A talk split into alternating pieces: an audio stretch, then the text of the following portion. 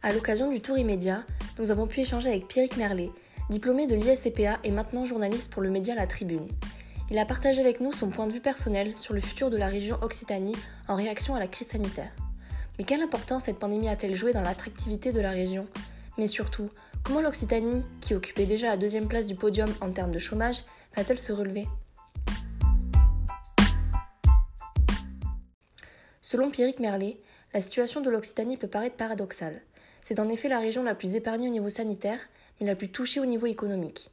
Et pour cause, 40 000 emplois seraient menacés d'ici fin 2021, faisant passer le taux de chômage de 10% à 12, peut-être 15, ce qui est donc énorme. De plus, la région est trop dépendante de l'aéronautique et du tourisme, deux secteurs qui ont le plus souffert de la crise et qui, malheureusement, étaient les points forts de l'Occitanie. Par exemple, Airbus souhaite supprimer 3800 postes pour une majorité à Toulouse. Pour Pierrick Merlet, le bilan est donc inquiétant. La crainte d'un effet boule de neige est constante. Malgré tout, il souligne son côté positif et précise qu'il y a quand même derrière tout ça des signaux encourageants comme un déficit moins important que prévu ou encore le soutien accordé par l'Union européenne.